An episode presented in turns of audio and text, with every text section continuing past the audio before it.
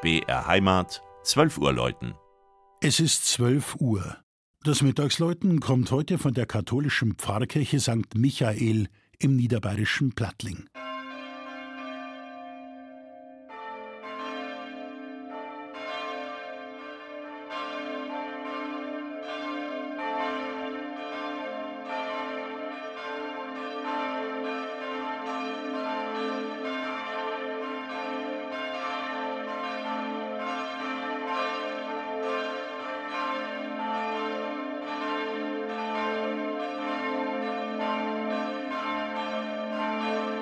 Die Geschichte Plattlings ist alt.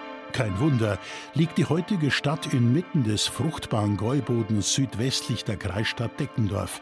Nach den Römern siedeln hier Bajuwaren, wohl unter einem Gründer namens Bladilo. Jahrhundertelang haben später die Grafen vom Bogen die Hand auf der Siedlung an der Isar. Als die nach Ungarn reisende Königin Kriemhild aus dem Nibelungenlied in Pledelingen Halt einlegt, ist der Ort faktisch schon Markt.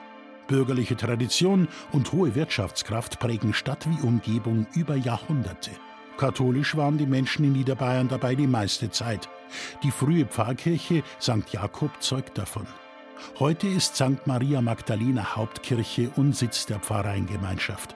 Nach dem Zweiten Weltkrieg entstand im Nordwesten Plattlings durch massiven Zuzug, auch von Industriearbeitern, ein neues Stadtviertel, das einer eigenen Kirche bedurfte. Der Bauplatz für St. Michael war schon Anfang der 1950er Jahre ausgewiesen. Doch erst 1969 erfolgte der Spatenstich, 1970 die Grundsteinlegung und 1971 die Weihe für ein in der Gegend einzigartiges Gotteshaus. Ganz dem Zeitgeist und der Spiritualität des Zweiten Vatikanischen Konzils folgend, entstand ein hochmoderner Bau mit Ziegelmauerwerk, viel Glas sowie dem markanten 25 Meter hohen Campanile aus Beton. Er steht leicht abseits vom Kirchenschiff.